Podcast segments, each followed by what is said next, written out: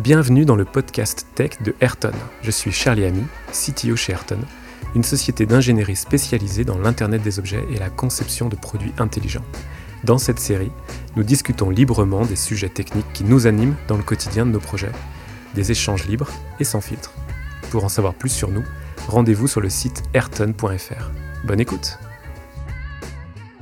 Nous avons le plaisir de recevoir aujourd'hui deux acteurs de la robotique française, David Goyer de Orthopus et Florian Nebout de Enchanted Tools. Bonjour. Bonjour. Bonjour. Alors, petite intro, la France est un acteur remarqué de la robotique, en particulier dans le domaine des robots humanoïdes. On se rappelle de l'entreprise Aldébaran et de son robot Nao, il y a quelques, quelques années déjà. Et désormais, on a une nouvelle star sur les salons, comme on l'a pu voir euh, typiquement au SIDO euh, à Lyon la semaine dernière, et qui suscite beaucoup d'intérêt. Le fameux robot Miroka, qui se déplace en autonomie sur une sphère, pourvu de bras et d'une tête, donc le robot de Enchanted Tools. Derrière ces projets, beaucoup de compétences. La concurrence est mondiale, les challenges sont techniques très nombreux, qui puisent leur force, on va le voir, dans un effet de réseau, de synergie locale et d'entraide entre entreprises. Et pour illustrer tout ça, on trouve en lien direct avec les travaux d'Enchanted Tools l'entreprise Orthopus, qui adresse, elle, le besoin de personnes en situation de handicap pour leur proposer des prothèses très innovantes, le tout avec une culture d'entreprise particulièrement tournée vers une mission sociale. On va discuter du coup robotique et synergie au sein de cet euh, écosystème français. Alors pour commencer, est-ce que vous pourriez présenter vos entreprises euh, respectives, euh, les grandes lignes de leurs histoires et leurs euh, missions? Euh, Avec plaisir. Donc du coup, Orthopus, moi je l'ai fondé en fin 2018 et l'histoire derrière c'est que je fais partie des fondateurs de la société Aldébaran Robotique dans le sens où j'étais là dès le premier jour et donc j'ai suivi toute cette aventure et en créant Orthopus, j'avais un besoin de mettre un savoir technologique que j'avais créé chez Aldébaran. Donc moi je suis un spécialiste de, des mouvements, c'est-à-dire autant sur ce qu'on appelle les articulations du robot, donc les les moteurs, mais aussi comment les piloter. Et entre autres, ma thèse que j'ai fait chez Aldébaran, c'est la gestion de la démarche de la locomotion bipédique et la gestion de la chute de la fatigue. Donc j'avais ce savoir. Et en créant Orthopus, j'avais besoin de mettre ce savoir au service de quelque chose qui me tenait à cœur ou en tout cas de trouver du sens dans mon métier et donc c'est pour ça que j'ai créé euh, Orthopus et embarqué un peu tout le monde dans cette mission d'aider l'homme de réparer l'homme en utilisant les technologies robotiques et donc euh, aujourd'hui on développe des aides pour leur aider à bouger leurs bras. Est-ce que tu peux donner un exemple euh, de, de cas d'application typique? Un cas d'application. Donc nous on travaille avec des personnes qui ont des euh, maladies neuromusculaires.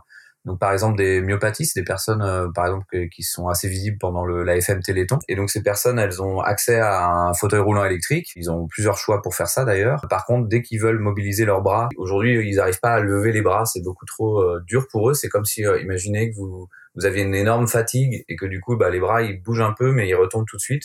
Donc là, le, notre premier produit s'appelle l'Orthopus Supporter. C'est un exosquelette euh, avec un, un, moteur robotique dedans, un actionneur. On allège le poids du bras, donc ils peuvent rebouger leurs bras et puis retrouver des activités, euh, donc simplement se repositionner les lunettes, hein, se gratter, euh, puis commencer à se réalimenter tout seul. donc voilà, donc il y a un gros sujet de faut que le LED elle, elle, elle corresponde bien à la pathologie de la personne quoi et son stade d'évolution. D'accord, bah, super intéressant, merci. Euh, Florian, est-ce que tu peux présenter euh, Enchanted Tools? Oui, bien sûr. Donc Enchanted Tools, c'est une société qui a été créée en 2021 à l'initiative de Jérôme Monceau, qui était euh, un des cofondateurs aussi euh, d'Aldébaran avec David, gros acteur des, des, robots Nao et Pepper, avec l'idée de reprendre un savoir-faire français unique en matière de robotique humanoïde et avec pour mission du coup de déployer des robots personnages les Mirokai, dans des environnements sociaux, avec deux objectifs principaux. Un objectif d'apporter de l'utilité à travers du déplacement automatique d'objets, donc ce qu'on appelle de la logistique sociale, c'est-à-dire pouvoir euh, apporter des chariots, des plateaux, des paniers, tout un tas d'accessoires que le robot va être en mesure de déplacer de façon automatique. Et aussi réenchanter les espaces, donc c'est des robots qui sont interactifs, qui ont une, une bonne dose de communication et qui vont du coup permettre euh, d'interagir avec euh, à la fois les travailleurs dans ces espaces locaux, mais aussi les potentiels visiteurs. C'est un, un, produit qui est très animé, hein, avec tout un personnage euh, sur le visage et qui est une vraie personnalité. Effectivement, donc dès, dès, le début, on a, on a été voir en fait des spécialistes euh, de l'animation, du jeu vidéo. On travaille avec les, les, studios Gaumont Animation notamment sur la création de ces personnages, leur histoire, d'où ils viennent, et sur le design aussi d'un film d'animation. Et donc en fait, ces personnages sont embarqués dans des combinaisons robotiques, et donc ils vont, il euh, y, y, a comme ça une transparence entre les mondes virtuels, films d'animation animation, jeux vidéo, etc. Et le monde physique à travers ces combinaisons robotiques. Donc vous êtes tous les deux un peu à l'intersection de différents univers. Sur la partie vraiment euh, robotique, on voit qu'il y a une filiation déjà entre vos entreprises. On comprend derrière qu'il. Vous avez parlé de compétences qui ont été, ont été développés et qu'on met au service de différents projets. C'est quoi les compétences qui sont particulières à ce monde justement de la robotique, enfin des sujets que vous traitez tous les jours? Alors les, les compétences sont assez multiples, je dirais. C'est vrai que la robotique, c'est la fusion entre de nombreuses sciences de l'ingénierie, donc de, de la mécanique, de la mécatronique, électronique, informatique, intelligence artificielle. C'est un peu la synthèse de, de tous ces aspects, mais dans un premier temps et sur les premiers temps de la société, c'est vrai qu'on a, on a surtout eu des challenges sur la mécatronique, et je pense que c'est là-dessus qu'on s'est retrouvé beaucoup avec euh, la société Orthopus jusqu'à maintenant. Ouais, ouais, effectivement. Euh, moi qui ai cette expérience de, de, création de robots que Jérôme a aussi, un robot humanoïde, enfin, en tout comme les, les Mirokai,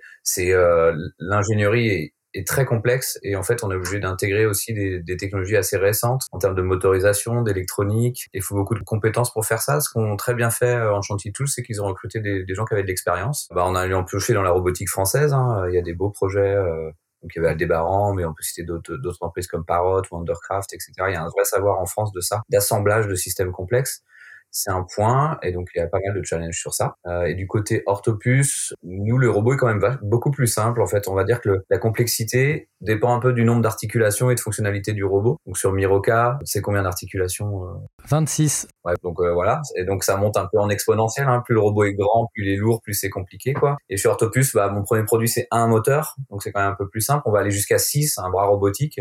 mais par contre l'autre challenge c'est qu'il y a sur Orthopus, c'est qu'on est dispositif médical. donc ça c'est euh, normativement parlant, c'est assez intéressant en termes de complexité. Et l'autre, c'est qu'on est vraiment en contact des gens. Donc euh, c'est ce que veut faire Miroka aussi. On se retrouve dans ce contact. Euh, c'est pas des robots qui vont être mis dans une industrie avec un espace fermé. C'est vraiment des robots en contact avec les gens. Et ça, ça rajoute pas mal de défis. Donc nous, on est en contact avec le corps, avec des gens qui ont des maladies et potentiellement des douleurs et tout. Donc c'est assez compliqué. Donc on s'entoure beaucoup de médecins. Et puis c'est challengeant, mais quand on y arrive, bah c'est gratifiant si on sert à quelque chose. Et je pense que les, les Miroca auront cet aspect d'être mis dans un environnement avec des gens et d'interagir avec eux. Et c'est un beau défi, je pense. Euh, ce côté-là, c'est comprendre aussi ce que l'humain veut faire, le comprendre vocalement, mais aussi euh, dans ses intentions de déplacement. Et puis euh, pas lui faire mal, essayer de répondre à ses attentes. Donc ça, c'est c'est très challengeant comparé à des robots palettisateurs ou je ne sais trop quoi, ou les robots euh, chez, chez Amazon par exemple. C'est vrai qu'il y a un truc qui est important aussi pour nous, c'est que hum, on essaie vraiment de concevoir le robot en étant centré sur euh, l'utilisateur et sur l'humain. David en parlait un petit peu. Donc on a aussi beaucoup de besoin de compétences sur ces, cette robot expérience, moi j'aime bien l'appeler. Donc euh, ça vient de user experience, c'est-à-dire comment on va interagir avec un robot, comment il va s'insérer dans les collectifs, comment on va pouvoir le comprendre, comment il va s'exprimer pour s'exprimer suffisamment, mais sans être ennuyeux, etc. Et tout ça, c'est des compétences qu'on a beaucoup de mal à trouver parce que euh,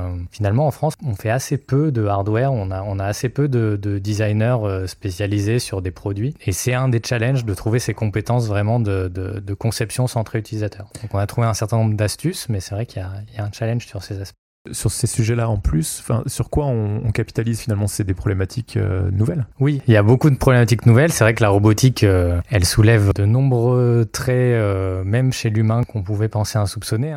Quand on met un robot dans un espace collectif, il y a, il y a plusieurs études qui ont été menées sur des petits robots dinosaures, sur des robots euh, l'aspect humanoïde, qui montrent qu'en fait, on va avoir une projection d'empathie de la part des utilisateurs. Et donc, c'est vrai qu'il y, y, a aussi des nouvelles problématiques qui sont soulevées. Euh, si je fais tomber mon téléphone, tu vas te dire euh, un pauvre Florian. Si, si c'est le robot qui tombe, tu vas te dire pauvre Miro. Ah, d'accord. Ça génère des réactions de détresse ou de, de stress Ouais, ça génère des réactions empathiques envers des machines. Et, c'est vrai que ça soulève du coup tout un tas de questions intéressantes. Ok, donc on voit en tout cas que vous êtes vraiment. Euh, c'est pas que de l'ingénierie, ou alors c'est vraiment de l'ingénierie au sens le plus large possible, parce que vous touchez euh, aussi bien à, l'humain, au corps humain, au comportement. Bah, c'est ce qui fait que c'est passionnant de travailler sur ces sujets. C'est que, ouais, euh, on travaille dans la psychologie, effectivement. Qu'est-ce que c'est de regarder les gens, comment tu fais pour imiter? Et puis, il y a le côté, euh, ouais, apprentissage du corps, tu l'as pointé, c'est vraiment rigolo. Moi, depuis que j'ai commencé à travailler dans ce domaine, j'ai commencé à apprendre le, le modèle squeletto-musculaire de l'homme, quoi. Les muscles, comment on fonctionne, et c'est passionnant du coup de savoir un peu mieux comment nous on fonctionne. Je trouve ça passionnant. De l'anatomie au développement informatique, à l'IA et tout, ça fait un grand écart. Donc euh, justement, si on se parle tous les trois aujourd'hui, c'est rare qu'on ait euh, deux invités, mais là ça semblait important parce que le fond du sujet c'est hum, comment est-ce que vous collaborez? On comprend que derrière il y a des relations fortes entre vos entreprises qui sont un levier pour vous a priori pour développer des compétences, aller plus vite. Est-ce que vous pourriez euh, nous décrire un peu ça, comment ça fonctionne? Ouais, donc c'est vrai que euh, dès le départ à Enchanted Tools, et notamment euh, beaucoup sous l'impulsion de, Jérôme Monceau, notre, notre fondateur, on a eu cette volonté de construire un, une stratégie en écosystème et d'aller vraiment chercher autour de nous des situations de collaboration qui pouvaient être des situations gagnantes pour tout le monde. Donc aujourd'hui, c'est un, un, écosystème qui est, qui est constitué de six partenaires. Donc il y a Spoon, Pollen Robotics, la société SEM, All As One, Orthopus et Enchanted Tools. Et en fait, à chaque fois, on a essayé de trouver des situations euh, qui pouvaient être bénéfiques aux deux sociétés. Et là, si je prends l'exemple avec euh, Orthopus, justement, et eh ben en fait, on est, on est très intéressé par la collaboration avec Orthopus parce que, comme disait David, c'est un des experts euh, en France, lui et son équipe, autour de, des systèmes mécatroniques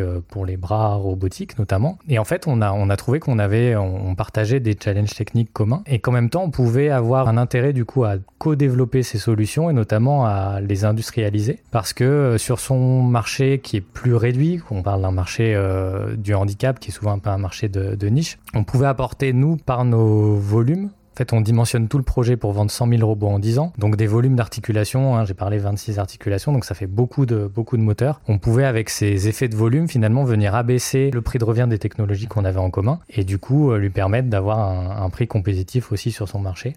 Donc on, a on trouve comme ça des, des situations un peu gagnant-gagnant euh, avec différents partenaires. Ouais, ouais, il y a cette, euh, effectivement cet aspect. La puissance dans le chantier tools permet à moi de, de mieux me positionner sur mon marché, mais euh, notre ambition c'est de faire les, les, les, aides techniques les plus accessibles possibles quoi, pour que les gens bah ils puissent y, y accéder. Et donc ça c'est vraiment l'aspect. Et puis il y a une il y a une vraie volonté de travailler ensemble. C'est c'est assez rigolo dans le sens sur ce côté gagnant-gagnant euh, je pense que c'est très puissant de réfléchir comme ça.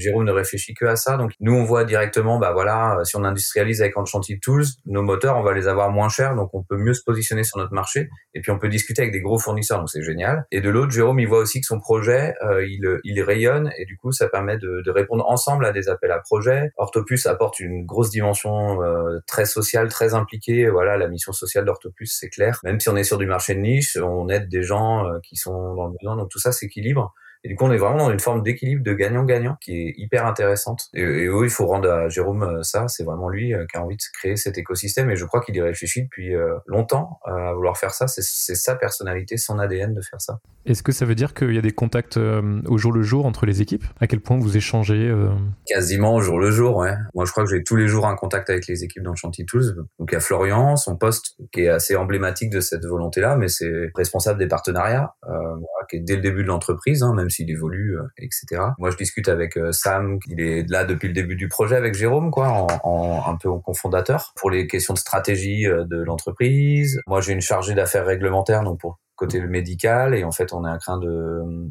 de proposer ce service chez Enchanted Tools, quoi, parce qu'ils en ont besoin. Voilà, ça se mixe partout.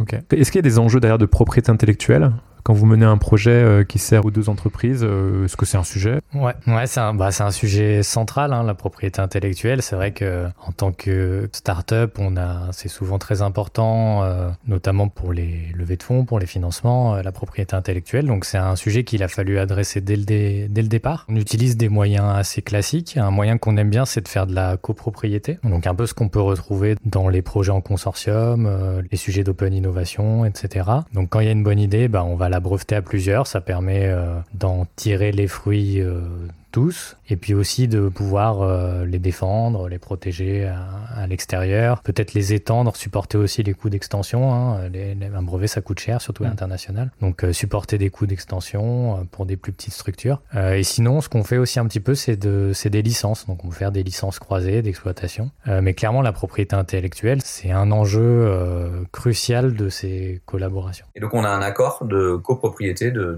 de notre brique technologique qu'on a développé chez Orthopus voilà, ça c'est un exemple concret euh, qui a été signé euh, en tout début d'année. Euh. Avec l'idée du coup de se baser sur une copropriété initiale et puis sur un engagement à travailler ensemble, au moins jusqu'à l'industrialisation de cette brique-là. Ok, intéressant. Est-ce que plus largement, vous voyez dans la manière dont on fait de la robotique en France, les entreprises qui font partie de votre écosystème, des choses qui font la différence par rapport à ce qui peut se jouer en Asie, aux États-Unis euh, Est-ce qu'on a des forces particulières ou une manière euh, spécifique d'aborder euh, ce sujet? Je pense que oui, effectivement, on, a une, on aborde la technologie d'une façon très singulière en tout cas sur cette thématique du robot humanoïde qu'on va appeler General Purpose Robot en général. On voit une, vague, une nouvelle vague déferler là, euh, menée notamment par Tesla, Elon Musk avec leur, leur robot Optimus, mais suivi par euh, tout un tas d'autres euh, figures, Sanctuary AI, Xiaomi, One X, etc. Il y a beaucoup beaucoup d'initiatives dans le monde aujourd'hui et ils ont tous cette vision qu'on trouve assez, pour aller jusqu'à dystopique, de la robotique où ils font un un robot euh, qui fait 1m70, 70 kg, qui va porter 40-50 euh, kg de charge, donc qui va vraiment être là euh, pour remplacer l'humain. Euh, dans les dernières tâches qu'ils ont, notamment dans, le, dans les usines. Et nous, c'est vrai qu'on a pris le contre-pied euh, du fait de tout ce qu'on a pu voir dans, les projets passés, notamment avec Nao Paper et, et d'autres projets, en se disant on va faire euh, un robot plus petit, sur une boule, donc qui peut être très facilement déplacé, qui va porter des petites charges, qui va être là pour aider les personnels en place plus que pour les remplacer. Et c'est vrai que du coup, on a une approche assez singulière et puis je pense qu'avec ce, mix qu'on a trouvé avec euh, les parties euh, interaction, donc film d'animation, jeux vidéo, qui est aussi une force euh, française, on arrive à combiner un peu des savoir-faire à la fois de la robotique et aussi du monde de l'animation, qui font qu'on a une approche assez différenciante. Aujourd'hui, la plupart de nos concurrents qui travaillent sur l'humanoïde ont finalement fait des, des, têtes en forme d'allumettes brûlées, enfin en tout cas qui, euh, qui, qui, ne sont pas du tout expressives. Ils ont plus ou moins abandonné cette problématique alors qu'elle est centrale. Alors que nous, voilà, on voit une tête animée, on voit qu'on a pris à bras le corps le, sujet de l'interaction. Et c'est quelque chose de fondamental, je pense, qui va vraiment aider à euh, la diffusion de ce type de plateforme. C'est que les gens puissent euh, le comprendre, avoir un mode d'interaction qui est presque intuitif et qui va permettre d'avoir ces machines au contact des humains. Ok. Ah ouais, je suis, je suis assez d'accord. Euh, aujourd'hui, il y a une vraie course sur les robots humanoïdes hein, depuis que Elon Musk en fait a fait un peu euh, son annonce et euh, on voit les robots se développer, mais ils sont effectivement en train d'essayer de résoudre tous les challenges. En fait, c'est hyper compliqué de développer un robot humanoïde multitâche qui comprend son environnement, qui est capable de manipuler plein d'objets. Et du coup, il s'attaque vraiment à un énorme sujet parce que, on va dire, les rapports mondiaux disent si on arrive à faire ça, le, le marché il est énorme, etc. Donc très bien. Et euh, je trouve c'est intéressant l'approche euh, dans le chantier tools où euh, par des simplifications aussi, on en a. Le, robot il est sur boule pour aussi le manipuler facilement. Ça, ça c'est intéressant. Mais le fait aussi qu'il va pas tout manipuler. Euh, c'est-à-dire que le robot il est, il est dessiné pour prendre des, des poignées euh, qui ont une forme particulière. Et du je trouve, ça assez malin parce qu'aujourd'hui, notre capacité notre main à saisir tout et n'importe quoi comme objet, euh, qui est génial. Hein, j'ai passé du temps à l'étudier cette main. Euh, bah, elle est hyper compliquée à réagir, à refaire. Donc euh, je trouve cette approche marrante et, euh, et, le, le, côté interactif, c'est si on veut mettre, faut que le robot nous comprenne et qu'on comprenne. Et ça, je trouve que c'est clé. Et on se rejoint assez sur ça, je pense, avec les deux projets. Nous, on est beaucoup aussi sur le design. Aujourd'hui, quand on voit euh, des robots, même pour les enfants ou dans les livres, en fait, ils ont des têtes en, enclume, comme le robot Nao, quoi, qui avait vraiment cette touche de design. Oui, c'est intéressant ce côté, cette approche. Alors, je sais pas si c'est une approche française ou, ou quoi, mais en tout cas, euh, ouais, ces robots, ils portent cette historique euh, d'une robotique un peu sympa. Même si on se confronte toujours au fait de, prendre des emplois, euh, etc. Je pense qu'elle est, c'est une approche un peu plus douce. Il y a encore un débat sur l'usage et sur l'impact social de ces projets-là. Forcément, ouais. Ce qui est étonnant, c'est que hum, ça donne l'impression comme ça, on, parle des robots à la fois comme si c'était une réalité, c'est-à-dire finalement qu'il reste des challenges techniques, mais qu'on considère pas qu'ils sont infranchissables. vous avez l'air euh, confiant à 100% que on, on arrivera à faire fonctionner ces robots, quoi. Mais en même temps, c'est pas encore une réalité aujourd'hui. On a une image de ce que c'est, mais on n'a pas encore vécu la réalité de euh, comment ça va s'incarner et où est-ce qu'on va trouver leur place euh, oui, oui c'est intéressant, mais tu as raison. Euh, alors, j'ai sûrement un biais cognitif puisque ça fait euh, 20 euh, ans que je suis dans les robots humanoïdes, donc du coup, euh, c'est un peu... Il y a sûrement un biais là. Et ma conviction scientifique aujourd'hui, c'est qu'en fait, on a... La technologie est présente pour tout ce qui est les bras, donc la, la saisie d'objets, et en, en plus, si on a simplifié avec des poignées, je pense que c'est la bonne solution. On a pas, on a les bras, mais on n'a pas les mains. Il y a encore des challenges, on n'y arrivera pas tout de suite à faire euh, notre main, enfin dans un volume équivalent à l'humain avec sa dextérité. Ça, c'est pas pour tout de suite. Donc, euh, moi, j'irai pas me lancer sur ça. Et la bipédie, que fait pas Enchanted Tools aussi. Euh, la bipédie, c'est euh, en termes énergétiques et en termes de motorisation, c'est aujourd'hui, les, je pense pas que la technologie soit prête. Donc, c'est pour ça qu'on est assez confiant. Moi, mes robots, ils sont assez simples. Le plus complexe qu'on va faire, c'est un bras robotique 6 axes bon, bah, les bras robotiques CISAC, ça existe depuis 15 ans dans l'industrie. Du coup, je suis assez confiant pour faire ça. Et ils ont des poids, volumes assez approchants d'un bras humain. Alors, pas tout à fait pareil, mais on, tu vois, la symptôme commence à arriver technologiquement, ça porte pas des charges de malade. C'est pas quelqu'un qui a fait de la théorophilie toute sa vie, bah, on n'arrive pas à le copier, mais disons, une personne normale, on arrive à s'en approcher, quoi. Donc une personne avec des pathologies musculaires, on lui redonne la voie vers la normalité, quoi. C'est un peu l'idée. Mais euh, des exosquelettes de marche, par exemple, bah ça te semble encore un peu loin. un peu trop tôt encore. Donc on est confiant parce que les, robots ont été pensés intelligemment pour avec la technologie présente. Je pense qu'effectivement, euh, si on élargit au domaine de la robotique au, sens large, sachant que nous on fait pas nécessairement qu'un écosystème robotique, mais on va dire qu'il y, a plusieurs acteurs du monde de la robotique. On voit effectivement que ça, reste euh, un marché euh, balbutiant. Il n'y a que quelques, quelques exemples de réussite, hein, le robot aspirateur, le robot tondeuse, euh, les voitures autonomes qui peinent à arriver quand même, mais qui, qui commencent à se développer un petit peu. Nous, l'idée, c'est aussi de se dire, on lance une initiative importante en France, on lève 20 millions d'euros en amorçage, on veut vendre 100 000 machines en 10 ans. Euh, donc c'est un challenge euh, important et on veut être, un peu la locomotive de, cette robotique euh, française et en fait qu'on sorte un peu du syndrome de la preuve de concept, hmm. des petites boîtes qui se tirent la bourre pour faire la preuve de concept à droite ou à gauche, mais plutôt qu'on se voit comme partenaire et qu'on s'entraide à faire émerger cette révolution entre guillemets j'aime pas trop le terme mais l'idée de se dire voilà ça marche un petit peu c'est imagé l'idée de se dire bah oui en fait les robots peuvent venir nous nous venir en aide sur tout un tas de tâches et travaillons plutôt ensemble à euh, qui fait quoi sur la chaîne de valeur. Euh, il y en a qui vont être très bons pour euh, transporter euh, beaucoup d'objets sur des longues distances. Ben, pas nos robots, par exemple. Par contre, nous, peut-être qu'on va pouvoir venir charger ces, ces appareils-là mm. et les décharger et être un peu plus au contact des, des travailleurs et leur venir en aide. Voilà, David va être plutôt sur des aspects d'aide à la personne directement. on a d'autres d'autres sociétés, notamment Spoon, qui elle va être dans euh, l'incarnation de l'intelligence artificielle avec des petits personnages interactifs qui vont par exemple être déployés dans, dans les voitures et devenir euh, l'interface des voitures de demain. Côté on a Pollen qui eux vont être euh, Pollen Robotics qui vont eux plutôt créer des dev kits donc qui vont plutôt avoir comme clients bah, des gens qui sont vraiment dans les premières phases des projets qui vont vouloir démontrer un usage, démontrer une utilité. Donc c'est plutôt de se dire ok on est plusieurs là à avoir des petites initiatives mmh. dans, dans différents domaines. Mettons-nous ensemble, trouvons des, solutions. Peut-être essayons d'établir aussi des standards. Il y a souvent des, standards qui permettent de, faire émerger des, initiatives, donc les standards d'intercommunication. Euh, on a ces poignées qui servent à servir les objets. Bah, si on commence à avoir des objets avec ces poignées, bah, pourquoi pas avoir d'autres robots qui sont capables de saisir ces poignées et donc euh, participer comme ça à un élan euh, collectif sur ces technologies robotiques. C'est intéressant parce que, enfin, pour moi, tu mentionnes deux choses. Il y a la dimension industrielle dès le début, c'est-à-dire que Enchanted Tools s'est lancé avec déjà la, vision de euh, volume, euh, de mettre en place non seulement de concevoir un robot, mais de concevoir les chaînes de production qui vont aller avec, la distribution, tout ça, avec des ambitions internationales. Et euh, même au-delà de ça, du coup, ce qui est plutôt le sujet aujourd'hui, non pas de développer une seule offre, un produit, mais carrément de faire naître un écosystème.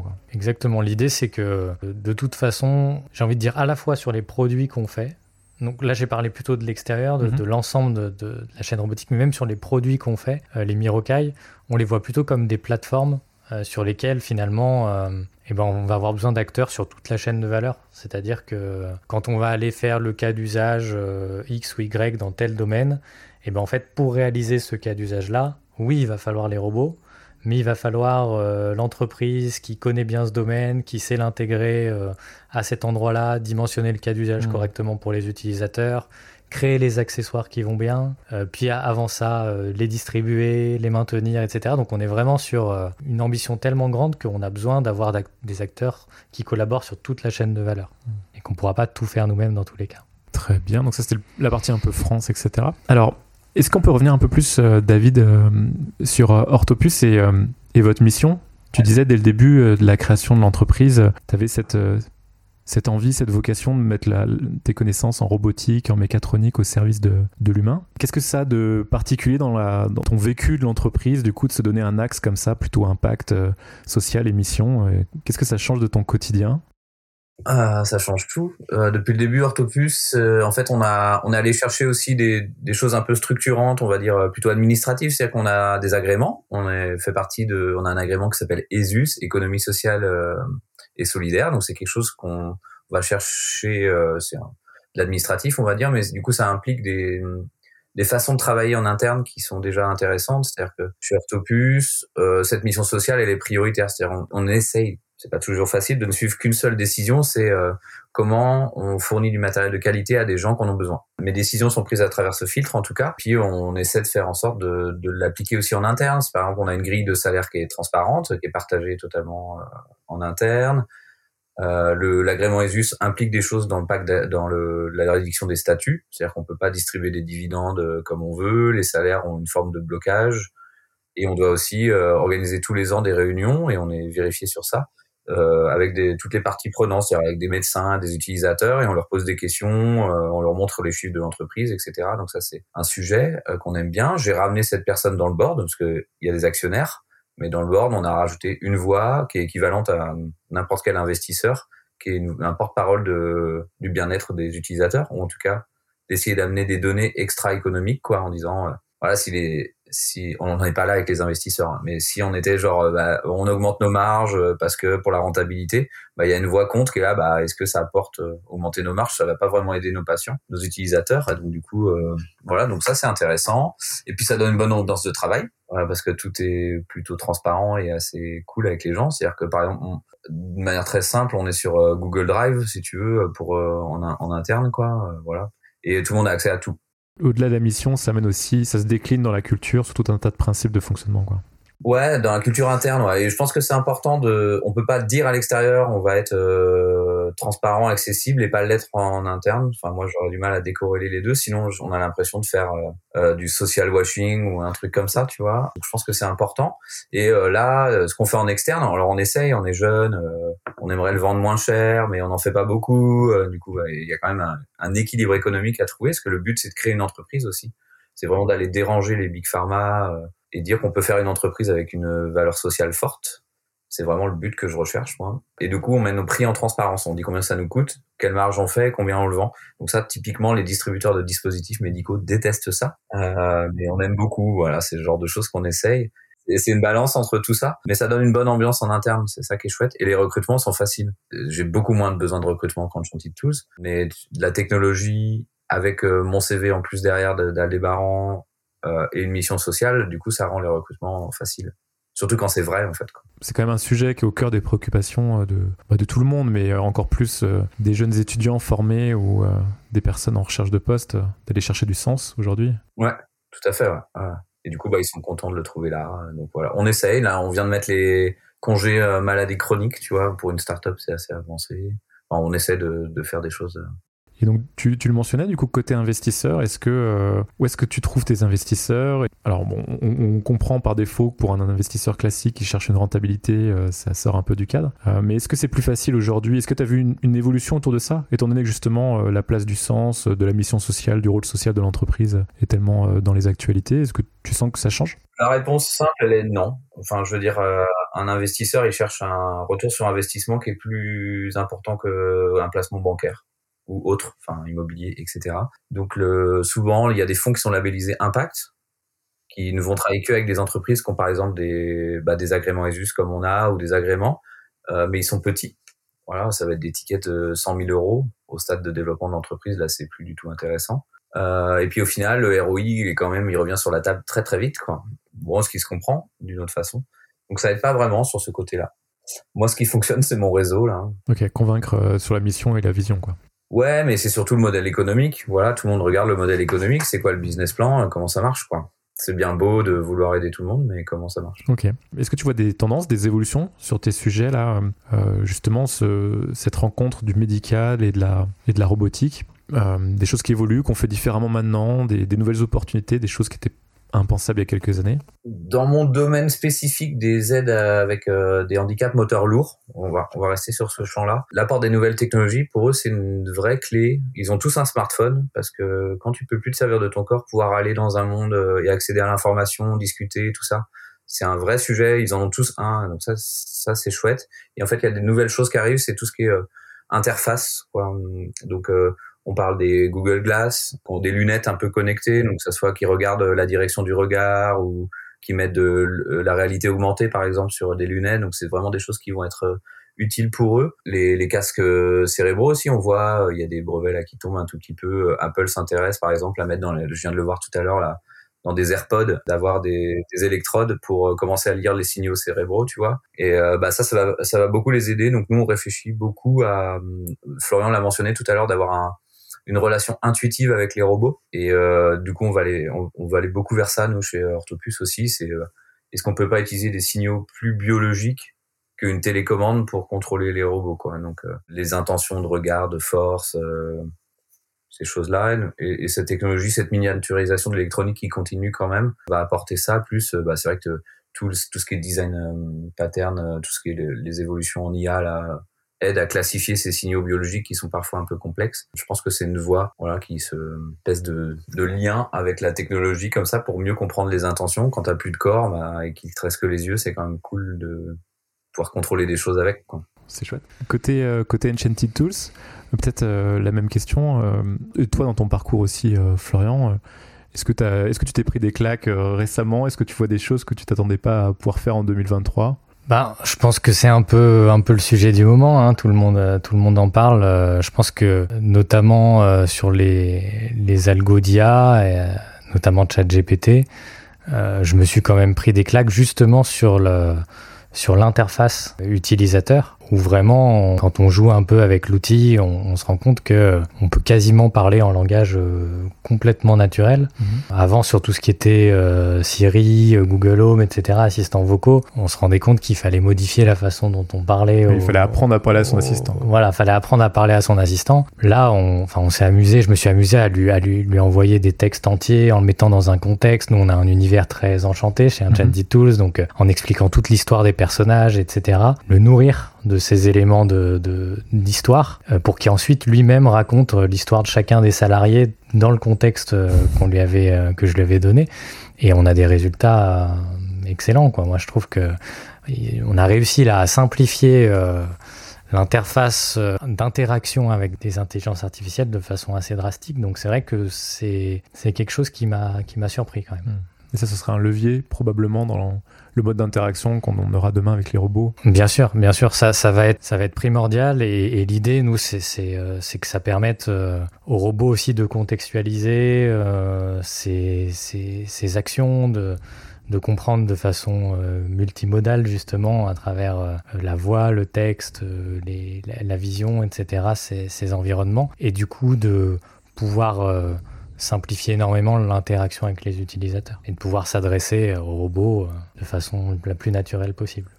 Est-ce que c'est pas un cauchemar d'ailleurs pour les dimensions euh, safety prouver les comportements des robots euh, dans différents contextes, de mêler justement des technos qui sont capable de prise de décision et avec des logiques pas déterministes euh. Si, si, si, il y a des, c'est un challenge. Cauchemar, je sais pas, mais c'est un vrai challenge. Euh, c'est vrai qu'en robotique, on parle, il y, a une science essentielle, c'est le contrôle, euh, le contrôle de, des robots. À quel moment on bouge les bras, la boule, le corps, etc. Nous, en plus, on est en équilibre sur cette boule. L'idée, c'est qu'aujourd'hui, avec des, des, approches traditionnelles de contrôle, on arrive à avoir un déplacement du robot qui est, excellent, qui est très bon. Par contre, on va avoir souvent du mal à réagir à tout ce qui est inattendu. Alors qu'avec des nouvelles approches de reinforcement learning, par exemple, on va pouvoir apprendre en simulation tous ces, cas inattendus. Euh, j'ai tel type d'obstacle, telle perturbation, la personne me pousse à gauche, à droite, en avant, par au-dessus. Enfin, simuler vraiment toutes les perturbations possibles et avoir du coup des contrôleurs qui apprennent à réagir à tout ça et qui vont être au final plus fiables que des approches hmm. euh, déterministes. Mais c'est vrai qu'au niveau euh, réglementaire, ça reste encore euh, quelque chose de pas prévu. Hmm. En tout cas, on est censé pouvoir expliquer. Il n'y a pas encore un cadre très clair autour de ça. Il n'y a pas encore un cadre très clair. On est censé pouvoir expliquer hmm. ce qu'on fait, etc. Donc ça avance. On, peut de plus en plus démontrer par l'exemple. Mais c'est vrai que c'est un challenge des années à venir. Ouais. Ok. Du coup, une dernière question pour conclure. C'est quoi vos prochains challenges et les, les, prochaines étapes dans vos entreprises et dans ce qui vous accapare? On peut avoir une petite actu et des perspectives sur les prochains mois Ouais, bien sûr. Donc, ce qui nous concerne Enchanted Tools, on est en pleine levée de fonds, deuxième levée de fonds. On est dans une phase d'accélération. On est 60 personnes aujourd'hui. On veut passer à 170, 180 en fin 2024. Donc ça va très vite. Euh, le challenge technique, ça va être de mettre au point euh, le robot donc au stade DVT, euh, Design Validation Test, donc euh, un, robot euh, presque industrialisé complètement d'ici la fin 2024, avec l'objectif du coup de pouvoir les vendre en quantité et en version produit où on ouvre la boîte, le robot, le robot fonctionne à partir de 2025. Et là du coup on polarise, on commence une activité commerciale dès maintenant où on va euh, déployer quelques robots euh, pré-série à partir de l'année prochaine, donc mi-2024, aux personnes les plus euh, motivées, les plus moteurs et qui ont le plus d'idées autour, de, autour des machines. Et puis même dès maintenant, une phase justement d'idéation, de workshop de cas d'usage avec des grands groupes ou des sites et des collectifs qui voient, qui voient des potentiels importants pour, pour la machine. donc là, dès, dès maintenant, on, on, commence à établir des collaborations. Et puis après, au niveau de l'écosystème, on s'ouvre de plus en plus. Là, on accueille euh, SEM, du coup, qui est une boîte spécialisée dans l'éducation, et euh, Olaz One, qui est spécialisé dans le fonctionnement des collectifs. Et donc, on cherche aussi à euh, étoffer cet écosystème. On a des, des boîtes qui sont pressentis pour rentrer, qui, qui sont plutôt dans la robotique, dans la perception. Et on cherche de plus en plus aussi à aller justement vers les, les différents secteurs, donc à, et vers le marché, vers les utilisateurs, donc avoir euh, peut-être des spécialistes euh, de, du retail, de la santé, de la, de la restauration, de l'hospitalité, etc., qui puissent venir rejoindre euh, ce mouvement collectif pour nous apporter leur vision usage, utilisateur, marché, et nous permettre de répondre au mieux à leurs problématiques. Ok, donc toujours dans une logique de réseau et d'étendre. Exactement, ouais. Très bien. Donc on a aussi pour projet sur l'année prochaine euh, de lancer un site industriel sous forme d'usine urbaine ouverte. Euh, donc en plein Paris, en faire un site euh, sur lequel on va pouvoir monter nos premières séries et aussi accueillir du public, des enfants, des adultes, pour qu'ils viennent découvrir ben, l'industrie, la façon dont on fabrique les robots, et pourquoi pas aussi euh, certaines innovations de l'écosystème. Donc une future destination euh, pour les sorties en famille alors? Voilà, exactement. Avec l'idée pourquoi pas de le, répliquer euh, dans d'autres villes en France et à l'étranger. David? Du côté Orthopus, plusieurs sujets chauds. Le, nous, l'objectif, c'est d'atteindre une, une rentabilité pour 2026, mais c'est un chemin, c'est-à-dire qu'on est j'ai à la fois une de la R&D à continuer. On veut sortir notre bras robotique le plus rapidement possible, donc ça nous occupe beaucoup. Il y a, on est obligé de faire une expansion européenne. Enfin, on veut faire une expansion européenne, donc ouvrir le maximum de marchés, proposer nos produits. Donc ça tombe bien, on a un produit à, commercialiser, donc euh, on y va. Donc ça, voilà, donc gros renforcement de ça. Et puis une levée de fonds d'ici euh, fin d'année, euh, début d'année de 2024, pour atteindre ce ce qu'on appelle le break-even, c'est-à-dire la rentabilité, et puis montrer qu'on peut vraiment euh, faire une entreprise euh, classique, pas de devenir une licorne, mais une, une entreprise classique qui est capable de, de générer euh, à ses propres, son propre argent pour faire continuer son développement et tout en ayant une mission sociale complètement dans l'ADN, quoi. Et c'est vraiment ça la poursuite. donc, ça voudra dire qu'on aura aidé pas mal de gens à gagner un petit peu d'autonomie. Donc, c'est ça, les challenges. Bon, bah c'est très beau. Merci beaucoup, euh, David et Florian, pour l'échange et puis bah, pour vos parcours et vos, vos réalisations. Et puis on vous souhaite beaucoup de réussite pour la suite. Merci, Charlie. Merci pour l'invitation. L'épisode est terminé et j'espère que ça vous a plu. Si c'est le cas, partagez le podcast autour de vous. Si vous voulez en savoir plus sur Ayrton, rendez-vous sur notre site ayrton.fr. À bientôt pour un prochain épisode.